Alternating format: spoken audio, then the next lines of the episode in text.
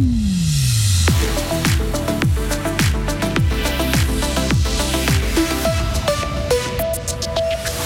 Jugé trop radical, le Conseil fédéral dit non à l'initiative pour la responsabilité environnementale, mais les jeunes verts se battront jusqu'au bout pour convaincre. Il y aura une commission d'enquête parlementaire sur Crédit Suisse.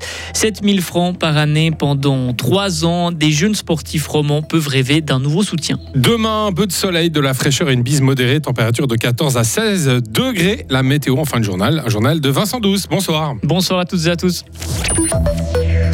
On ne peut pas exiger et décréter que dans dix ans, la Suisse n'utilisera pas, n'utilisera plus de ressources naturelles que ce que la planète lui offre. Le Conseil fédéral rejette fermement aujourd'hui l'initiative populaire des Jeunes Verts pour la responsabilité environnementale. Mais les Jeunes Verts ne lâcheront pas le morceau. Ils veulent croire qu'ils euh, pourront convaincre une majorité. Leur coprésidente, la fribourgeoise Margot Chauderna. On a une large alliance euh, autour de nous. En effet, les Verts et Vertes, le PS, aussi huit ans de scientifiques qui nous soutiennent. Et des organisations comme euh, les Petits Paysans ou Greenpeace, qui a sorti une étude il n'y a pas si longtemps, qui dit l'importance de notre initiative. Donc on va aller au Parlement et on va convaincre, parler avec les personnes et on lâche pas ce projet qui est très très important. Un conseil fédéral qui prône plutôt l'inaction et la prudence, c'est aussi un conseil fédéral qui ne prend pas en compte l'avenir de toutes les personnes jeunes qui sont du souci et qui vont vivre très très rapidement des conséquences dramatiques à cause des crises environnementales.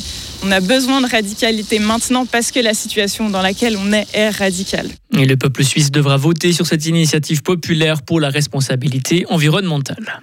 Il veut créer une commission d'enquête parlementaire sur l'affaire Crédit Suisse. Le bureau du Conseil des États a pris cette décision. Il rejoint donc celle du bureau du Conseil national prise en mars.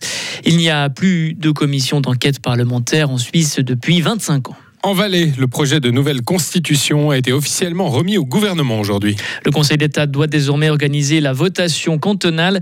Le peuple valaisan devra dire s'il, s'il oui ou non il veut remplacer l'actuel texte de 1907 par cette nouvelle version.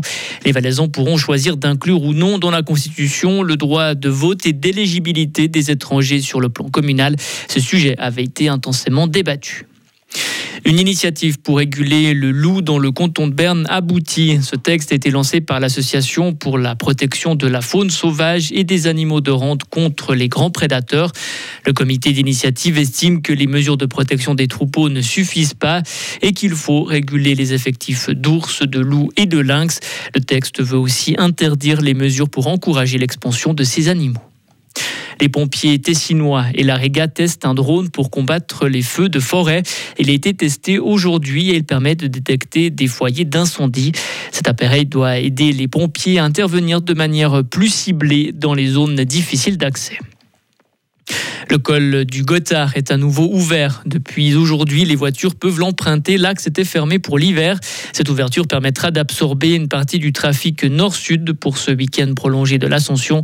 Ce matin, les bouchons devant l'entrée nord du tunnel du Gothard atteignaient déjà 5 km. La jeunesse sportive romande doit être soutenue. C'est ce que souhaite Affidea Suisse. Elle a lancé dernièrement l'initiative Affidea Sport Academy. Ce programme a pour but d'apporter de l'aide à trois jeunes athlètes romans âgés de 14 à 18 ans. Pour intégrer cette structure, il faudra notamment faire partie d'un centre régional de performance et surtout pratiquer un sport individuel. Marc-André Christina est le CEO d'Affidea Suisse. Il nous explique comment seront choisis les futurs lauréats. On a mis sur pied en en jury hein, qui va regrouper euh, ben, des acteurs finalement des, milieux euh, sportifs euh, en, Suisse romande. Hein.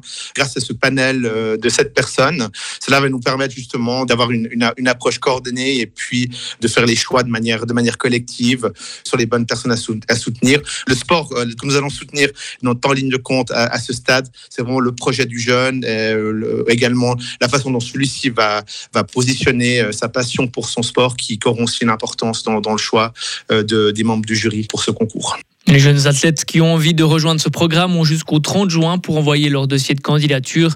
Les trois sélectionnés recevront ensuite un montant de 7000 francs par année pendant trois ans.